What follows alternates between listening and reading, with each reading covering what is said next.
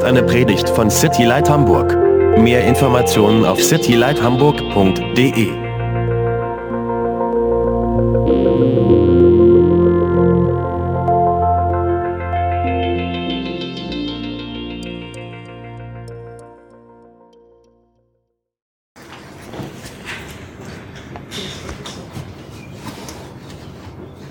Was wir gerade gesehen haben, ist ähm, ein Video, das heißt ähm, The Awe Factor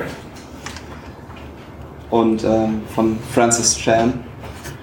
Und es ist ein Video, das ich mir in der Vorbereitung auf heute Abend angeguckt habe. Das heißt, ihr könnt das gerne nochmal zu Hause gucken oder für die, die nicht da sind und sich das anhören, ihr könnt das auch gerne gucken, The Awe Factor auf YouTube und ähm, dann seid ihr da, wo wir gerade auch sind.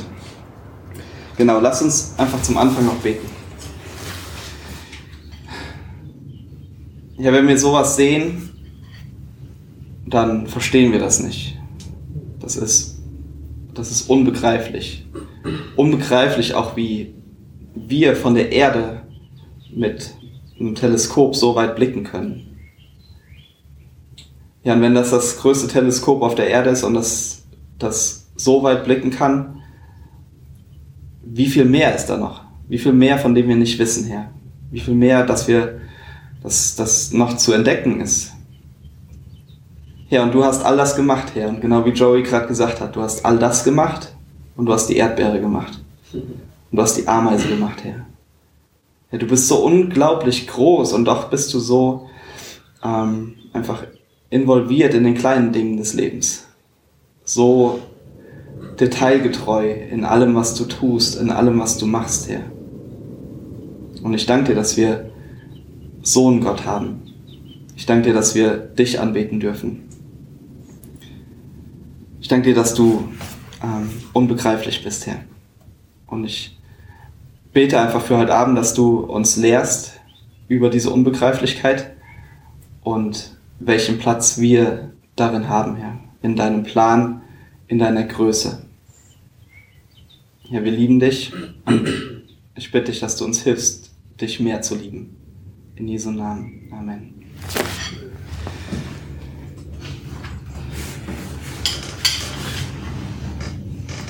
Das Thema ist Anbetung und das Unterthema ist, wen wir anbeten. Also wen beten wir an? Wer ist dieser Gott, den wir ähm, versuchen anzubeten? Und ich dachte, es wäre ein gutes Video, um das Ganze starten zu lassen. Ähm, Christen, der Name Christen, wer weiß, weiß jemand von euch, wo der, wo der herkommt? Wo, wer hat den Namen Christen erfunden?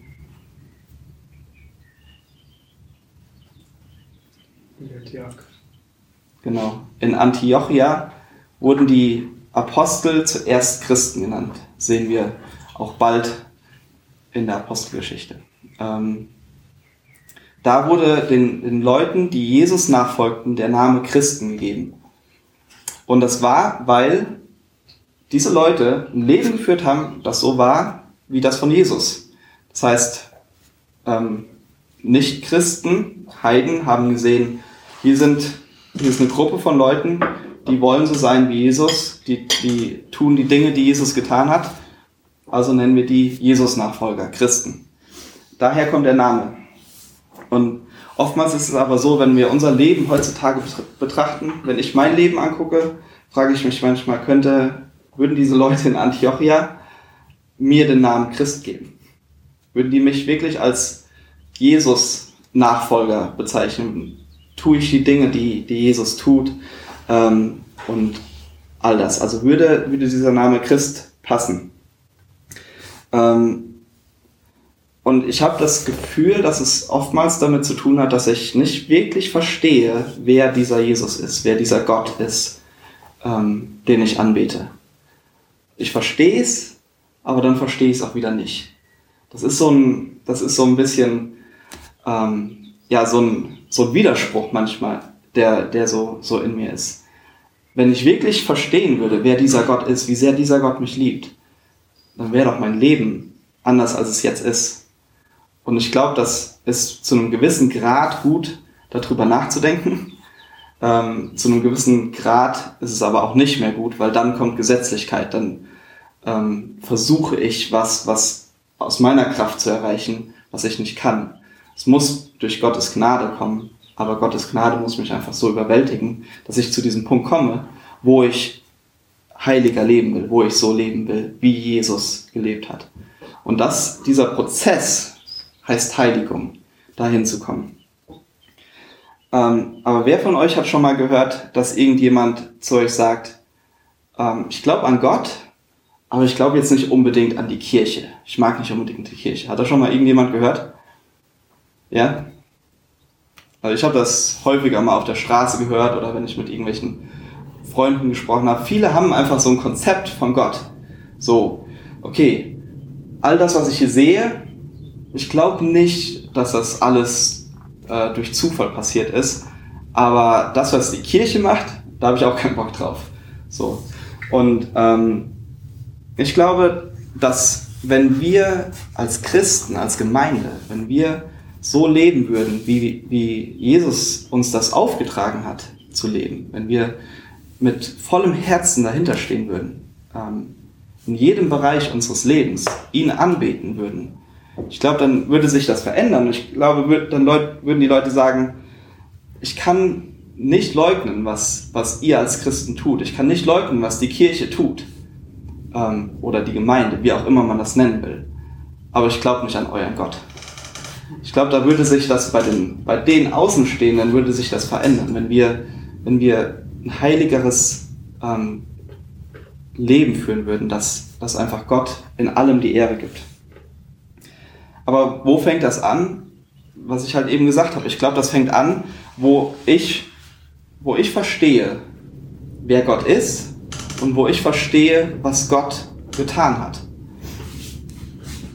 In Römer 1, Vers 20, ähm, wenn ihr wollt, könnt ihr das aufschlagen.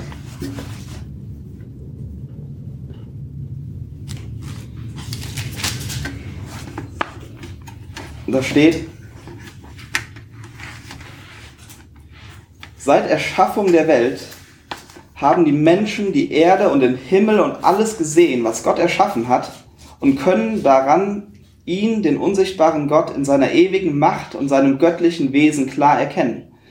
Deshalb haben sie keine Entschuldigung dafür, von Gott nichts gewusst zu haben. Also, wo lernen wir was über Gott? Wo lernen Menschen was über Gott? Das erste, ganz einfache, banale ist, die Schöpfung. Die Schöpfung zeugt von Gott. Ähm, wir haben einen Bekannten oder jemanden, ähm, den wir häufiger sehen, der geht häufig auf die Straße und spricht mit Leuten über Gott und der benutzt immer das so. Siehst du das Gebäude? Das Gebäude zeugt von dem Erbauer. Siehst du den Baum? Äh, das ist durch Zufall entstanden. Nein, das stimmt nicht. Die, die, die Schöpfung zeugt von einem Schöpfer. Das Bild zeugt von einem Maler. Das Haus zeugt von einem Bauunternehmen. Das ist von einem Architekten, der das entworfen hat. Ähm, das ist eine ganz klare Logik, die wir überall in der Natur sehen, überall, wo auch Menschen involviert sind und auch in der Schöpfung. Wer von euch mag mal schätzen, wie viele Galaxien also Galaxien, habt ihr eben gesehen, oder? Das nicht, nicht das, ähm, das, was die Milchstraße ist. Das, wo es irgendwie, weiß ich, wie viele tausend Lichtjahre schon draußen war. Millionen Lichtjahre. Das, was man da gesehen hat. Wie viele davon, glaubt ihr, gibt's? Schätzen. Unendlich viele. Nein, vielleicht. wie viele sind entdeckt? Oder wie viele kann man sehen im Moment mit dem Hubble-Teleskop? Eine Million. Eine Million, okay. Wer gibt mehr? Fünf. wer, wer gibt mehr? Milliarden. Eine Zehn. Milliarde. Wie viel? Zehn. Zehn Milliarden. wer gibt mehr? Zehn Milliarden. 13 Milliarden. 13 Milliarden. Zum ersten. Okay, ich sag's euch. Ähm, Leute schätzen mehr. Ich habe jetzt eine, eine sehr, eine der niedrigsten Zahlen genommen, die ich gefunden habe.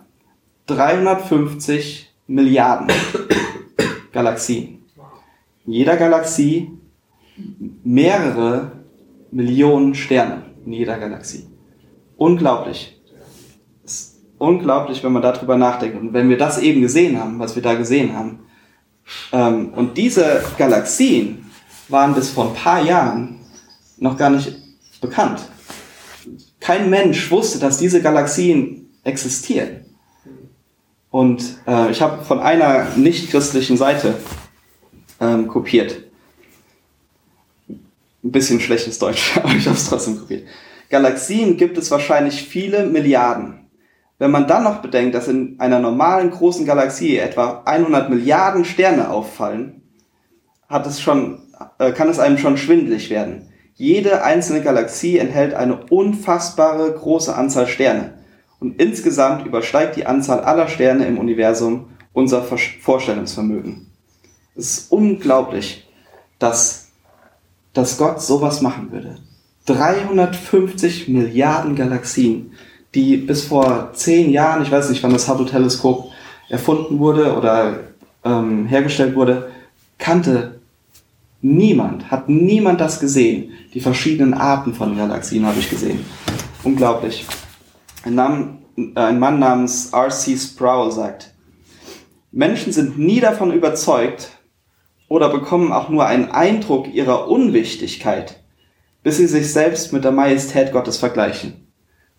Ist so, oder? Wenn man das sieht und so über sein Leben nachdenkt, so der kleine, der kleine Janosch hier auf der Erde und dann geht so weit raus, dass man noch nicht mal mehr unsere Sonne sieht, dass man noch nicht mehr mehr unsere Milchstraße, die Galaxie mit den 100 Milliarden Sternen in der Milchstraße sieht.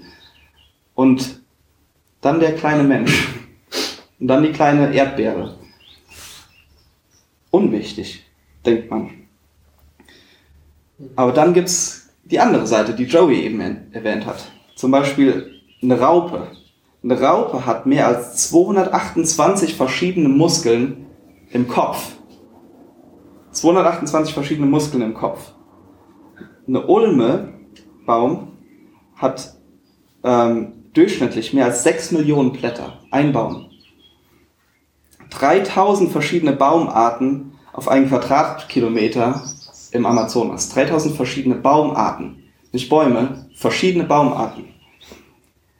Ähm, Pflanzen, die entgegengesetzt der Schwerkraft ihr Wasser, ihre Nahrung ziehen ähm, auch Pflanzen, die aus ähm, für uns giftigen Kohlendioxid Sauerstoff produzieren.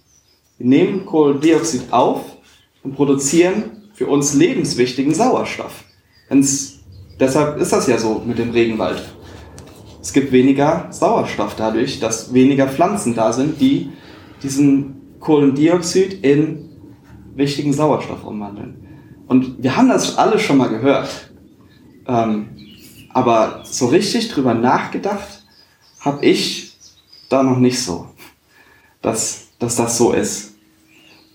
Und dieser Gott, der diese 350 Milliarden Galaxien geschaffen hat, hat auch das geschaffen. All diese kleinen Sachen, die Spinnen, die, die, ähm, die drei verschiedene Arten von, von Spinnennetz erzeugen und gleichzeitig Öl produzieren, damit sie nicht an ihrem eigenen Netz festhängen. All diese, all diese kleinen Sachen.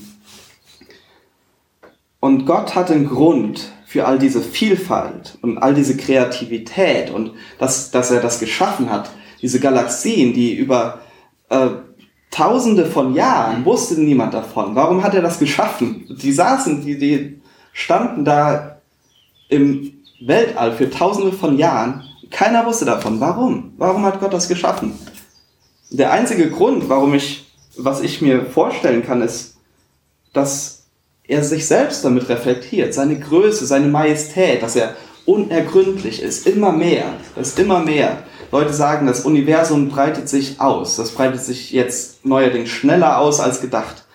All solche Sachen. Ähm, das wussten wir alles nicht. Und wir entdecken immer mehr und all das reflektiert seine Größe. All das reflektiert seine Majestät. Das Große und genauso das Kleine. Psalm 19 sagt, der Himmel verkündet die Herrlichkeit Gottes und das Firmament bezeugt seine wunderbaren Werke. Ein Tag erzählt dem anderen und eine Nacht teilt es der anderen mit. Ohne Sprache und ohne Worte. Lautlos ist ihre Stimme, doch ihre Botschaft breitet sich aus über die ganze Erde und ihre Worte über die ganze Welt. Die Sonne wohnt am Himmel, wo Gott sie hingestellt hat. Das Problem ist bei uns, das, was ich euch jetzt erzählt habe. Wir leiden so ein bisschen unter ähm, ähm, geistlicher Amnesie, würde ich das mal nennen. Ähm, wie, egal wie viel wir davon hören, egal wie viel wir von Gottes Größe hören, äh, von Gottes Liebe zum Detail, egal wie sehr wir sehen, wo Gottes Hand überall drin ist und wie wie er jedes, die Bibel sagt ja, dass er, dass er den Spatzen hält, dass er die Lilien angezogen hat. All diese kleinen Details, aber auch seine Größe, egal wie viel wir hören, wir vergessen es wieder. Sobald irgendwas Schweres in unserem Leben kommt, haben wir das vergessen. Und das ist diese, diese geistliche Amnesie, unter der wir so ein bisschen leiden, dass wir so oft vergessen, wie groß unser Gott ist und wer unser Gott ist und wie detailgetreu unser Gott ist.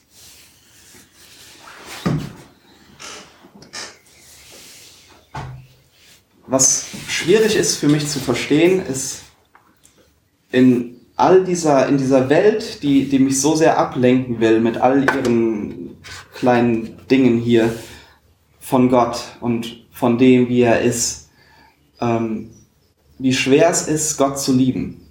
Sollte es nicht einfach, sollte es nicht einfach einfach sein, Gott zu lieben? So, ein, so einen unglaublich großen Gott, sollte es da nicht mir leicht fallen, der mir jeden Tag, wenn ich rausgehe, äh, die Bäume, wenn ich weiß, da sind sechs Millionen Blätter dran, sollte ich da nicht da stehen bleiben und Gott anbeten eigentlich? Aber wie schwer fällt es mir oftmals, ihn zu lieben? Und vielleicht ist es unchristlich, das so zu sagen, aber wenn ich morgens aufstehe, an manchen Tagen und an vielen Tagen morgens, wenn ich aufstehe, fällt es mir nicht leicht oder ich habe keine Lust oder ich vergesse in dem Moment Gott zu lieben. Es ist, oftmals stehe ich auf und habe tausend andere Dinge im Kopf, die mir wichtiger sind, als, als mein Gott zu lieben. Mhm.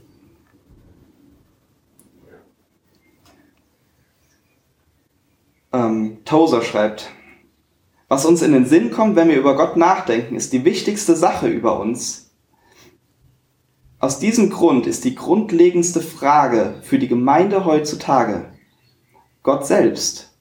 Und der wichtigste Charakterzug eines Menschen ist nicht, was er sagt oder was er tut, sondern wie er in seinem Innersten sich Gott vorstellt.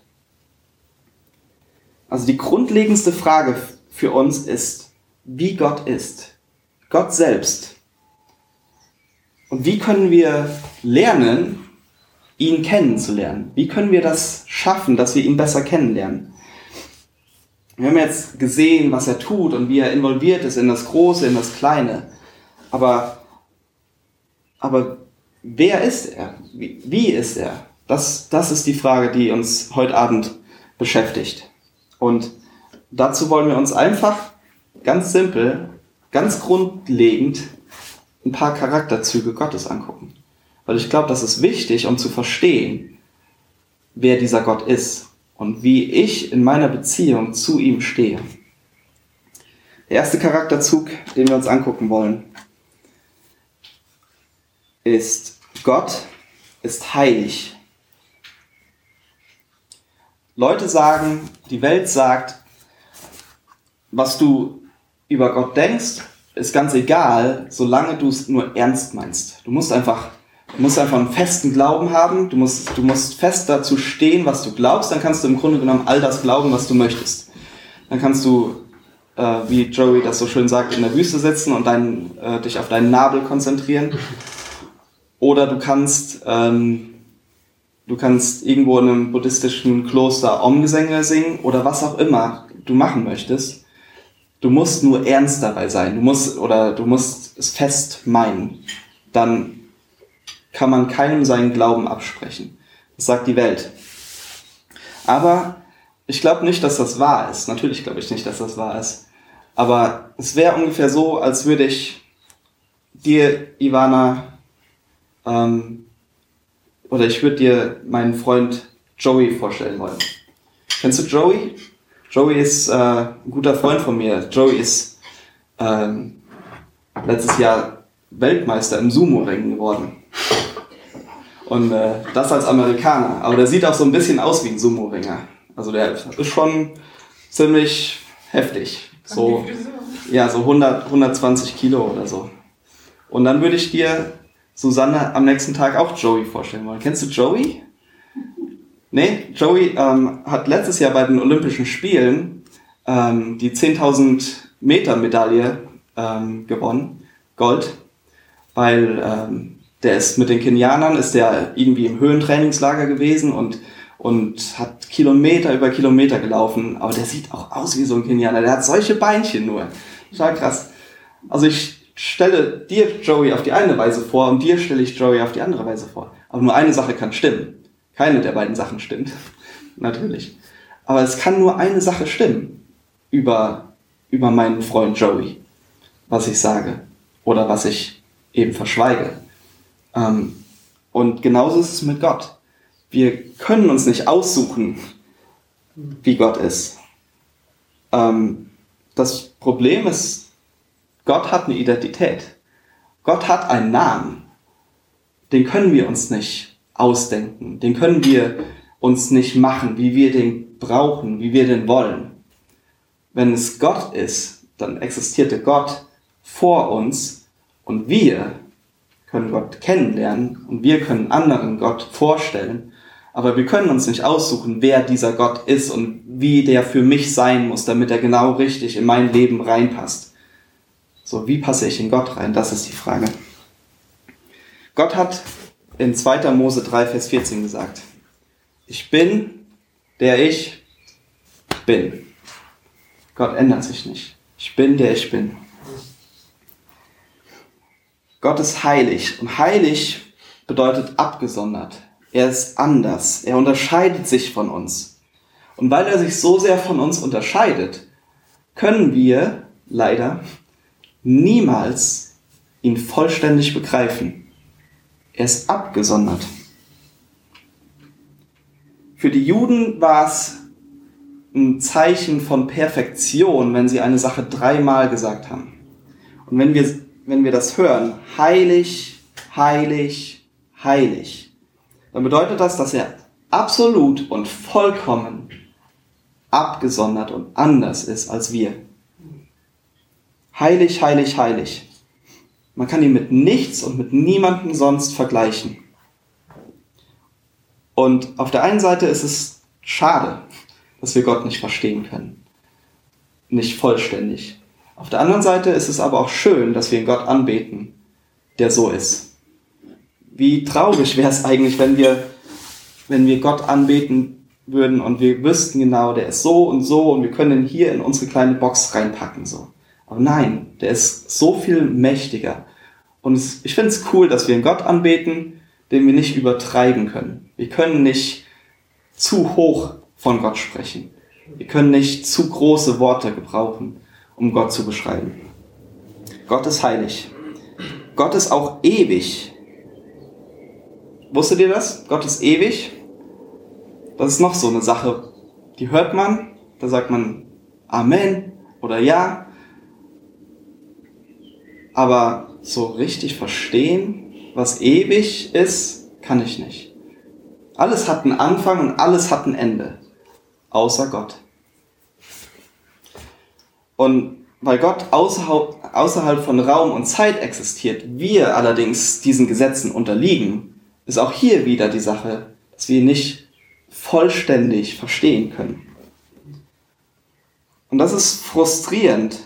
Ähm, aber auf der anderen Seite ist es auch ihr Sinn, zu denken, dass wir Gott limitieren könnten. Wir könnten Gott, ähm, das wäre so, als würde ich sagen, mein, mein, mein Vorstellungskraft hat die, die Größe von einer Cola-Dose und Gott hat die Größe von dem Ozean oder allen Ozeanen. Und ich versuche, einen Teil des Ozeans in meine Cola-Dose reinzufüllen und zu sagen, das ist Gott. Das geht nicht. Ich, Gott ist so viel größer, so viel mächtiger. Psalm 102. Da steht in den Versen 12 und 27. Doch du herrschst für alle Zeiten her. Dein Ruhm reicht von einer Generation zur anderen. Doch du bleibst für immer und ewig derselbe. Deine Jahre haben kein Ende. Doch du herrschst für alle Zeiten her. Dein Ruhm reicht von einer Generation zur anderen. Doch du bleibst für immer und ewig derselbe. Deine Jahre haben kein Ende. Gott ist ewig und wir können ihn nicht in unsere Cola-Dose packen. Gott ist auch allwissend. Und auf gewisse Art und Weise macht jeder von euch und ich unseren Freunden, unserer Familie, wem auch immer was vor. Wir haben alle eine gewisse Maske auf. Wir sind alle nicht hundertprozentig offen miteinander. Wir legen nicht alles auf den Tisch. Genau wie du eben gesagt hast, so, ich muss jetzt nicht hier vor allem das und das sagen. Ähm, und das ist auch okay. Aber mit Gott können wir das nicht machen. Gott ist allwissend. Gott ähm, hat uns geschaffen. Und David brachte das zum Anbeten. Für David war das kein Problem. Schlag mal mit mir zusammen Psalm 139 auf.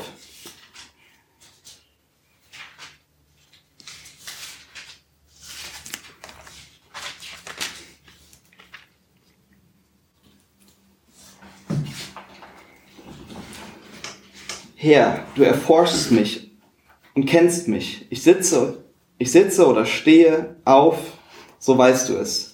Du verstehst meine Gedanken von ferne. Du beobachtest mich, ob ich gehe, ob ich liege.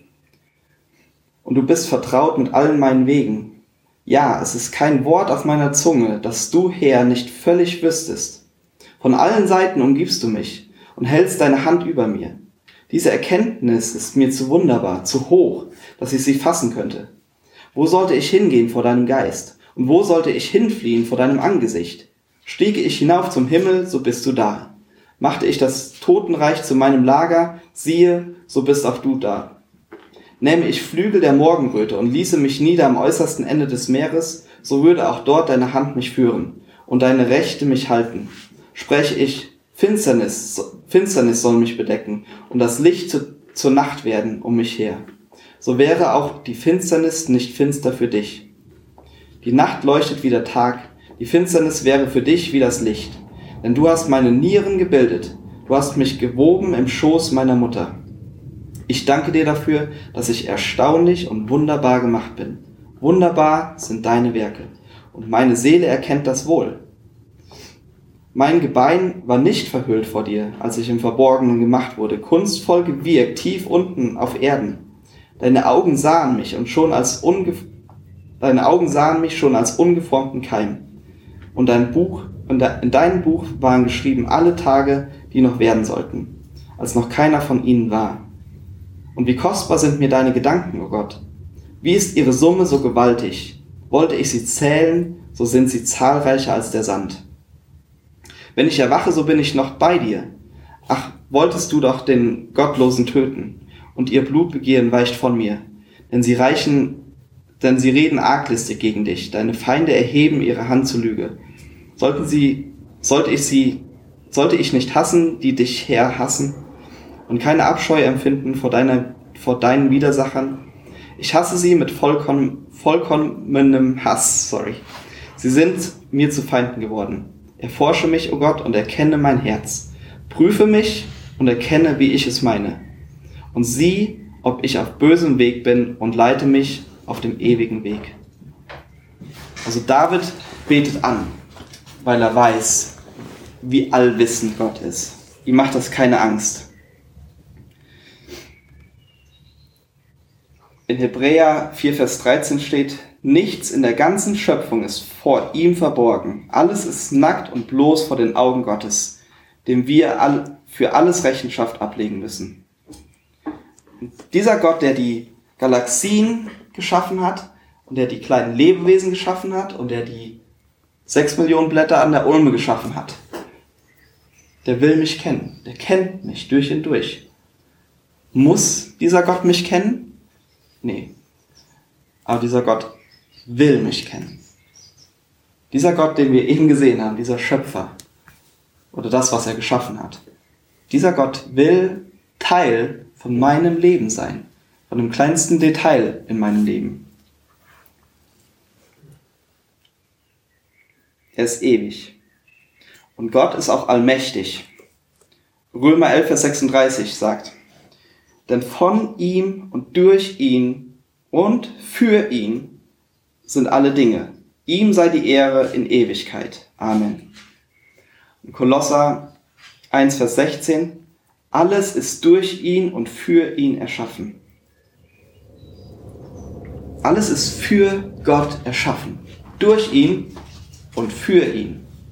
Er hat nichts gemacht, was nicht sein Eigentum wäre, was ihm gehören würde und was für ihn ist.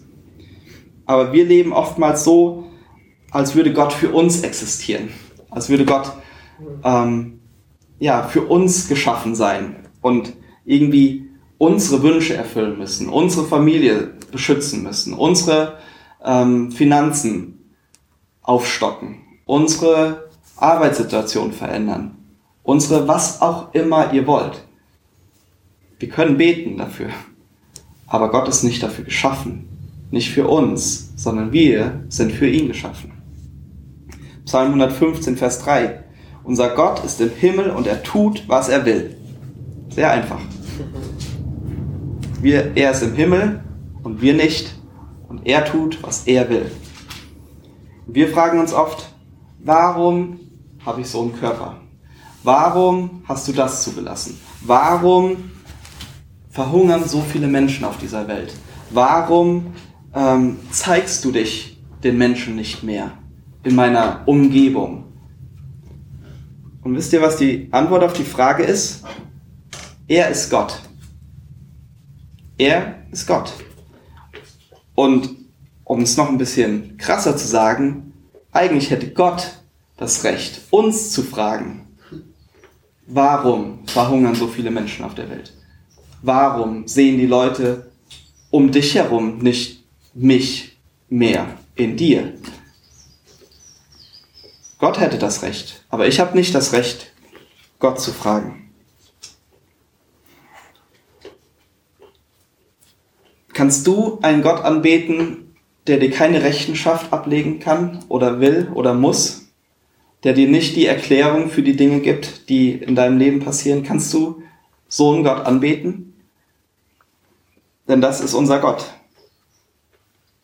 Unser Gott ist im Himmel und er tut, was er will. Und er ist allmächtig. Das letzte ist, unser Gott ist fair und gerecht wenn ich jedem von euch die Frage stellen würde, was hättest du verdient? So am Ende deines Lebens, was würde dir zustehen? Was ist dein Verdienst? Dann würde ich verschiedenste Antworten bekommen. Wenn ich der ganzen Welt diese Frage stellen würde, würde ich nur verschiedene Antworten bekommen. Die Sache ist, ähm, wir haben das nicht zu entscheiden, was wir verdient haben und was wir nicht verdient haben. Ähm, und das liegt daran, dass keiner von uns gut ist. Die Bibel sagt, keiner, kein Mensch ist gut. Nicht einer. Und Gott hasst die Sünde. Und ähm, er muss Leute, die Sünder sind, bestrafen. Wir wissen, was er getan hat. Wir wissen, dass er uns nicht mehr bestrafen muss, weil er seinen Sohn Jesus bestraft hat. Aber Gott hasst Sünde und weil er Sünde hasst, bestraft er die, die sich der Sünde hingeben. Und es ist ähm, schwer für uns zu verstehen, wie sehr ähm, Gott die Sünde hasst. Und oftmals sagen wir Dinge wie, ich weiß, ich habe Probleme damit, aber eigentlich hat ja jeder Probleme damit. Stolz. Ich bin stolz, aber eigentlich ist doch jeder irgendwo stolz. So. Aber die Bibel sagt uns, dass Gott Stolz hasst. All diese Dinge, wo wir sagen können, ja, ja, aber das macht doch irgendwo jeder. Gott hasst die Sünde. Und er ist gerecht darin. Und wenn wir uns fragen, wie sehr Gott die Sünde hasst, müssen wir uns einfach nur an das Kreuz erinnern, wo Gott die Sünde gestraft hat an seinem Sohn. Und was Jesus durchgemacht hat und was Gott durchgemacht hat in dem Moment, als er seinen Sohn da reingegeben hat. Je mehr wir Gott erkennen, desto mehr beten wir ihn an. Je mehr wir Gott, Gottes Attribute kennenlernen, desto ähm, ja, mehr sehen wir, wie unwürdig wir eigentlich im Vergleich zu ihm sind und wie klein doch eigentlich die Probleme sind, die wir so im täglichen Leben haben. Und ich weiß, ich will nicht irgendwie unsere Probleme kleinreden und so. Und ich weiß, da ist sehr viel Gnade drin und all das. Aber es ist gut, glaube ich, für uns manchmal innezuhalten und darüber nachzudenken, dass unser Gott im Vergleich zu dem, was wir gerade durchmachen, so viel größer ist und so, so weit darüber steht. Und obwohl er so weit darüber steht, dennoch so interessiert ist an dem kleinen Detail in meinem Leben. Und dass ich das kleine Detail in meinem Leben, die hohe Autorechnung oder ähm, dass der gestohlene Computer oder ähm, dass meine Tochter nicht das macht, was ich sage. All solche Sachen. Das will Gott hören. Er ist absolut verliebt in jeden einzelnen von euch und in mich. Er liebt jeden einzelnen so sehr, dass obwohl er weiß, was in unserem Leben passiert, obwohl er allwissend ist, will er dennoch diese Beziehung, dass wir ihm diese Dinge bringen. Und dieser Gott, der all das geschaffen hat, all das geschaffen hat und all das geschaffen hat, also bis auf die Plätzchen, ähm, der, der ist daran interessiert, dass ich zu ihm komme.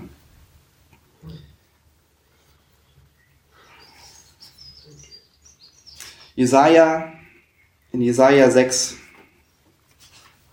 und in Offenbarung 4 sehen wir ein Bild des Himmels.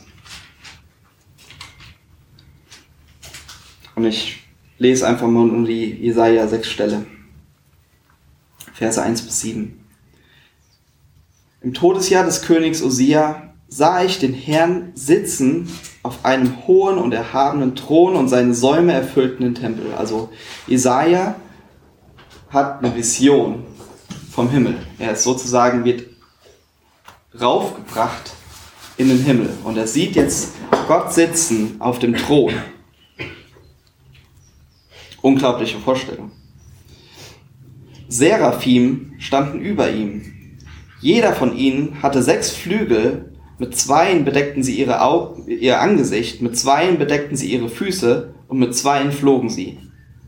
Und einer rief dem anderen zu und sprach, heilig, heilig, heilig. Das haben wir eben gehört. Heilig, heilig, heilig absolut abgesondert, absolut anders ist der Herr der Herrscharen.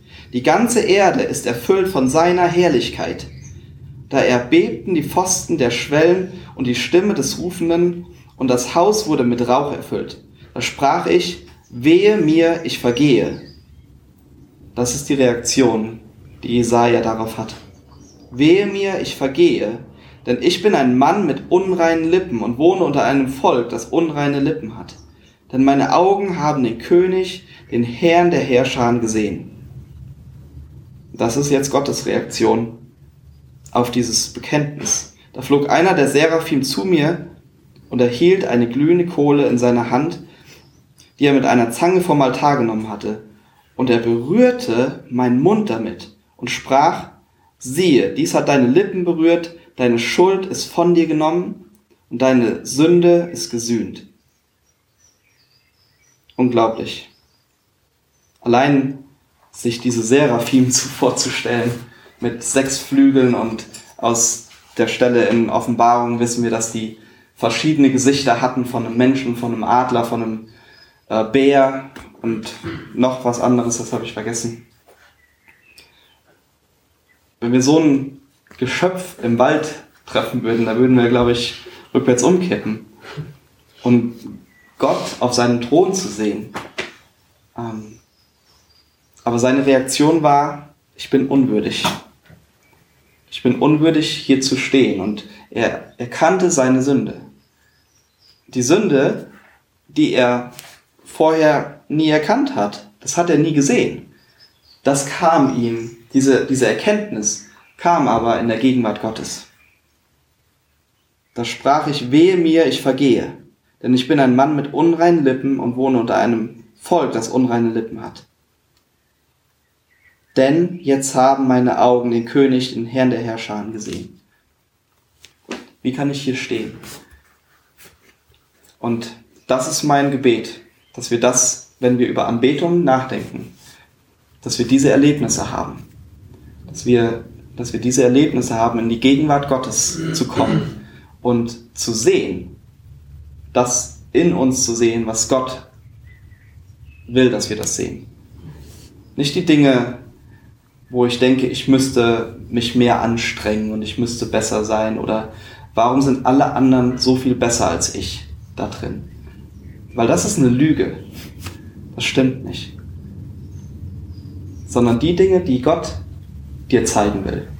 Deine unreinen Lippen oder deine unreinen Hände oder was auch immer sein mag. Die Dinge, die, die Gott vor dich bringt.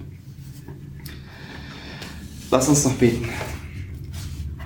Jesus, Herr, wir preisen dich für wer du bist und wie du bist. Herr, wir preisen dich dafür, dass du, ähm, dass du heilig bist, Herr. Wir preisen dich dafür, dass du ähm, ewig bist, dass du allwissend bist, Herr. Wir preisen dich dafür, dass du allmächtig bist und wir preisen dich dafür, dass du gerecht bist und fair bist, Herr. Und wir preisen dich dafür, dass du all das geschaffen hast, was wir sehen und dass du all das geschaffen hast, was wir nicht sehen. Ja, und dass, obwohl du all das geschaffen hast, dass du dennoch interessiert bist daran, uns kennenzulernen, uns diese Beziehung mit uns zu haben, Herr, und dass wir dich besser kennenlernen, Herr. Und ich bitte dich, dass du das in unserem Leben tust, Herr. Wir legen dir jetzt unser Leben hin, Vater. Wir bitten dich, dass du heute uns das zeigst in uns, was uns davon abhält, dich zu verherrlichen mit allem, was wir sind. Hilf uns, dich zu lieben in dieser Welt, die uns, uns das so schwer macht, Herr. In Jesu Namen. Amen.